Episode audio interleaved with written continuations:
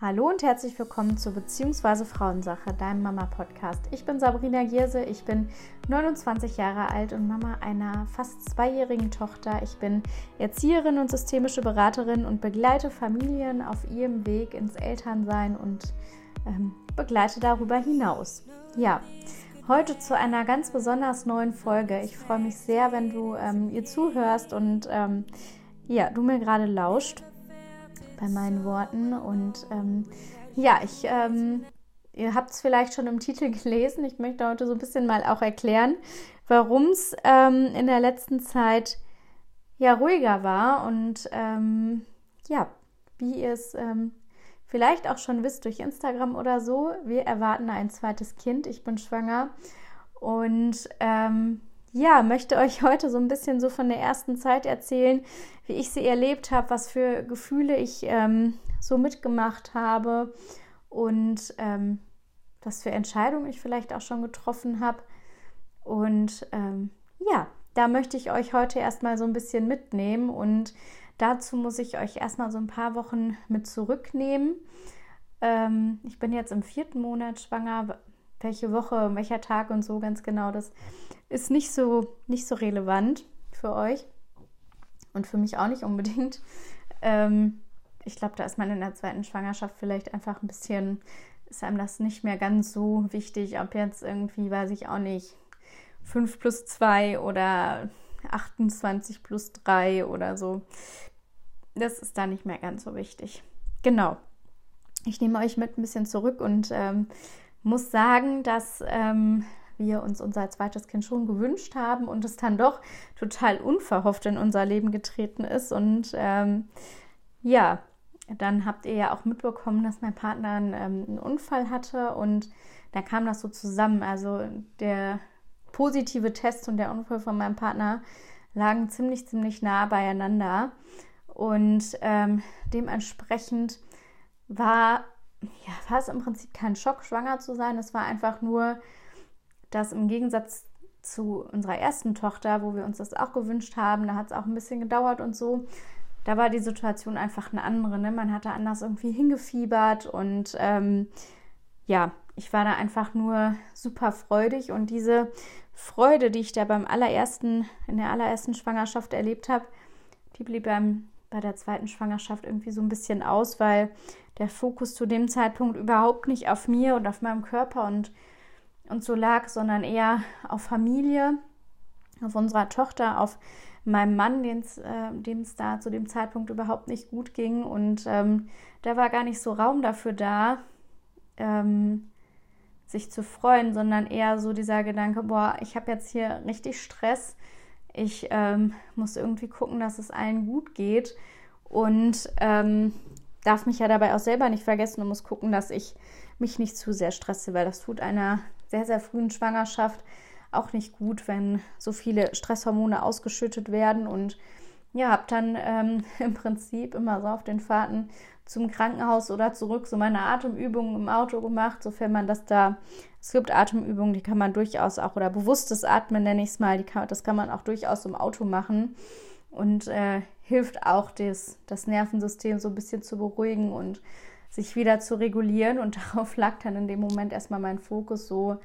Man weiß ja auch irgendwie in der ganz frühen Schwangerschaft noch gar nicht, bleibt, bleibt das oder bleibt das nicht und wie entwickelt sich die Schwangerschaft. Da ist ja erstmal in so einem frühen Stadium, Stadium noch alles möglich. Und von daher, ja, habe ich mich erstmal so ein bisschen auf die Stressreduktion ähm, im Nervensystem da ähm, konzentriert, weil mir das schon wichtig war. Mm, aber dennoch, ne, wenn, wenn solche Sachen, so außergewöhnliche Sachen passieren, dann hast du einfach Stress im System irgendwie. Und ähm, ja, dann kam ja unsere Hochzeit und äh, da war immer noch nicht so wirklich Raum und Zeit für, für die Schwangerschaft.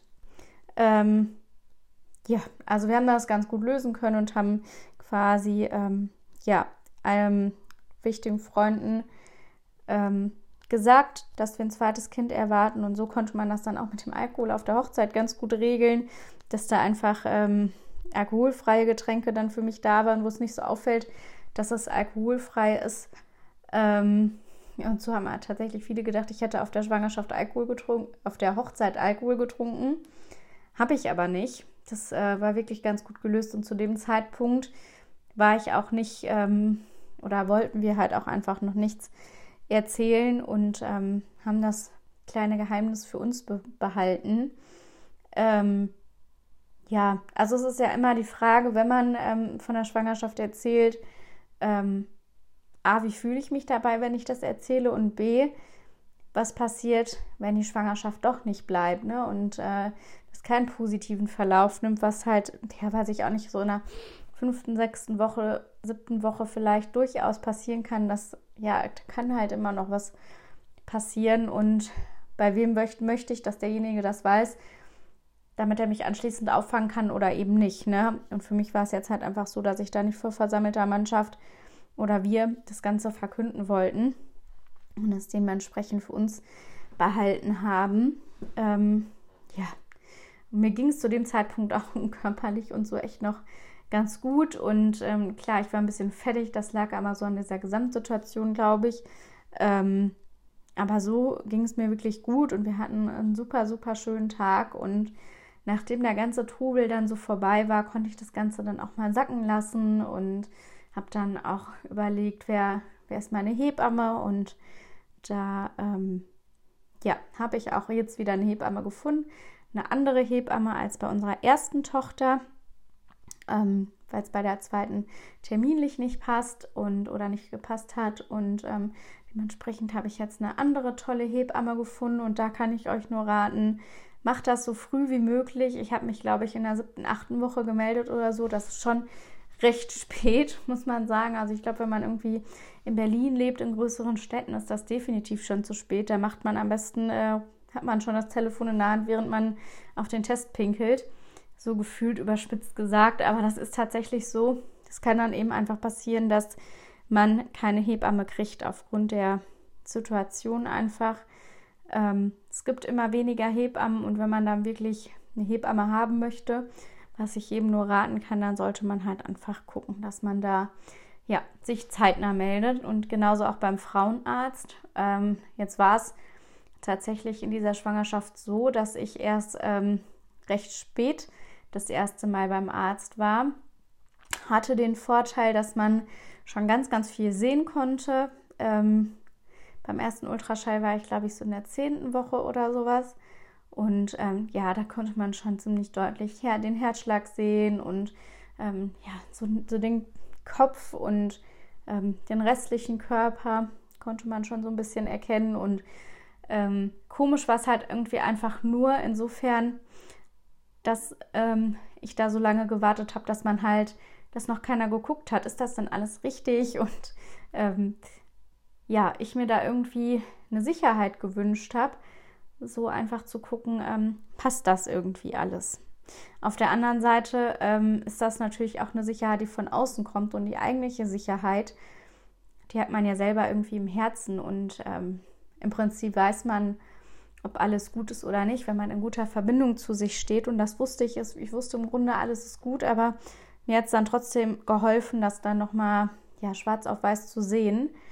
Ähm, und ich kann trotzdem nur sagen, umso später ihr geht, umso mehr kann man halt erkennen, wenn man dann irgendwie schon in der fünften Woche da sitzt und ähm, ja irgendwie hofft, dass man ähm, einen ganz tollen ersten Termin hat und schon ganz viel sieht. Das ist halt eben nicht so. Ne? Meistens sieht man dann auch noch kein Herzschlag und ähm, dann geht man mit der Aussage vom Frauenarzt, ja, es kann alles sein, alles oder nichts, eine Fruchthöhle ist da, ob was drin ist, wissen wir noch nicht vielleicht. Ähm, da hat man halt einfach noch nicht so die, diese Sicherheit, die man hat, wenn man ein bisschen später geht. Das muss man dann halt eben für sich abwägen. Ich glaube, es kommt da auch so ein bisschen auf die Vorgeschichte an, ob es das erste Kind ist oder nicht. Beim ersten Kind war ich auch viel, viel früher da hatte aber auch ähm, ja, berufliche Hintergründe, weil ich da ähm, ins Beschäftigungsverbot gegangen bin und das hat ja alles, spielt ja auch irgendwie alles eine Rolle, ne? Ähm, ja, und jetzt, ähm, ja, wie geht es mir inzwischen? Inzwischen geht es mir wieder gut. Die letzten Wochen waren echt ähm, anstrengend, sodass ich mich auch äh, auf Social Media und generell echt ein bisschen zurückziehen musste dadurch, dass ich ähm, ja eine Schilddrüsenthematik entwickelt hatte, mit der ich zuvor nichts zu tun hatte eigentlich und meine Schilddrüse immer in Ordnung war, ähm, war ich einfach sehr müde die letzten Wochen und sehr, sehr abgeschlagen. Hatte wenig bis keine hatte wenig bis keine Energie, Entschuldigung. Und ähm, ja, musste da einfach auf meinen Körper hören, zumal jetzt dann natürlich auch schon ein Kind ist, was von mir fordert. Und ähm, ich bin jetzt aktuell in der glücklichen Situation, dass mein Partner nach wie vor hier ist und wir das Ganze zusammen managen können. Wäre ich aber alleine gewesen, wäre das nochmal eine andere Nummer gewesen. Das ist ja bei vielen von euch so, dass man dann das alles nicht zu zweit machen kann. Und ja, dementsprechend ähm, war Rückzug angesagt. Auch wenn, wenn mir das auch schwer gefallen ist, muss ich auch sagen, irgendwie, ähm, weil ja, beziehungsweise Frauensache jetzt doch auch mein Job geworden ist, zum Glück. Und äh, ja, da dann ein paar Schritte zurückzutreten, ist dann gar nicht unbedingt so leicht, würde ich sagen. Also so hat es sich für mich zumindest angefühlt. Ähm, ja, aber ich habe eben auf meinen Körper gehört und habe auf die Signale geachtet, die er mir gesendet hat. Und mir blieb teilweise auch gar nichts anderes übrig, weil ich einfach so müde war, dass ähm, gar nicht viel mehr ging. Und ähm, ja, jetzt geht es mir jedenfalls wieder ziemlich gut. Die Energie kehrt langsam zurück. Ich bin ganz gut eingestellt, auch medikamentös und so. Und ähm, ja, wir freuen uns auf die kommende Zeit. Ähm, nächstes Jahr im Mai ist es dann soweit. Ähm, ja, in dieser Schwangerschaft mache ich ein paar Dinge anders als in der ersten. Da werde ich aber noch näher drauf eingehen. Ähm, aber so als kleiner, als kleines Ding, ähm, was ich schon mal so ein bisschen erzählen kann, ist, dass ich ähm, in dieser Schwangerschaft, sofern ähm, das möglich ist medizinisch, werde ich nur für die Ultraschalltermine zum Frauenarzt gehen. Einfach weil ähm, die tollen Hebammen einfach diese ganzen Aufgaben, die die Frauenärztin und die Krankenschwestern, die dort sind, die Arzthelferinnen, die Aufgaben, ja, auch übernehmen können. Ne? Die Hebammen machen das auch ganz toll. Die können auch Blut abnehmen und ähm, da ist es gar nicht unbedingt erforderlich, in, äh, zum Frauenarzt zu gehen. Das Ganze hat auch noch mehr Hintergrund, was die ganzen Leitlinien angeht und was das CTG-Schreiben angeht. Und ähm, ja, da werde ich auf jeden Fall noch mal näher drauf eingehen, warum ich wie was für mich entschieden habe.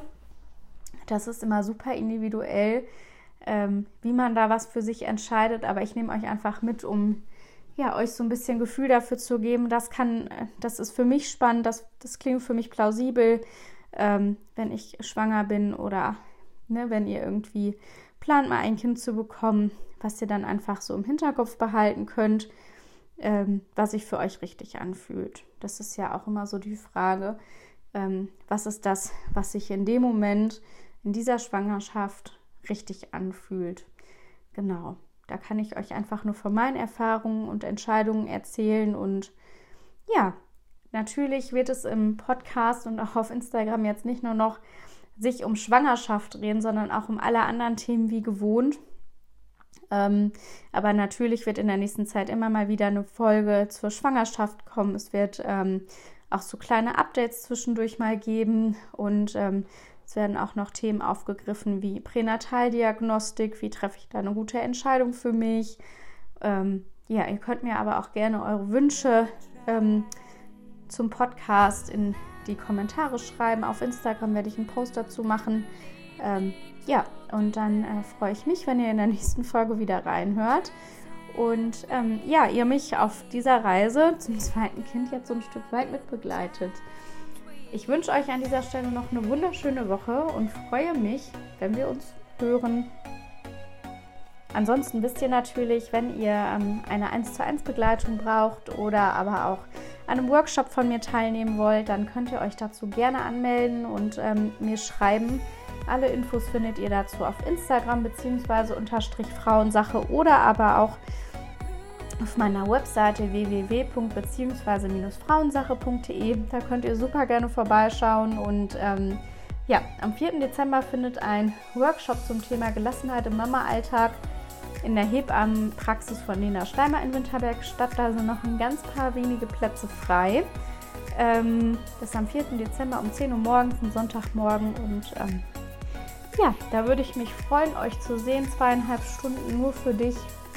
Schreib mir gerne, wenn du da noch dabei sein möchtest, aber sei fix. Die Praxis ist nicht ganz so groß und der Platz nicht ganz so groß und dementsprechend, ähm, ja, die sind die Plätze begrenzt. Genau, ich wünsche euch, wie gesagt, jetzt noch eine wunderschöne Woche und bis zum nächsten Mal.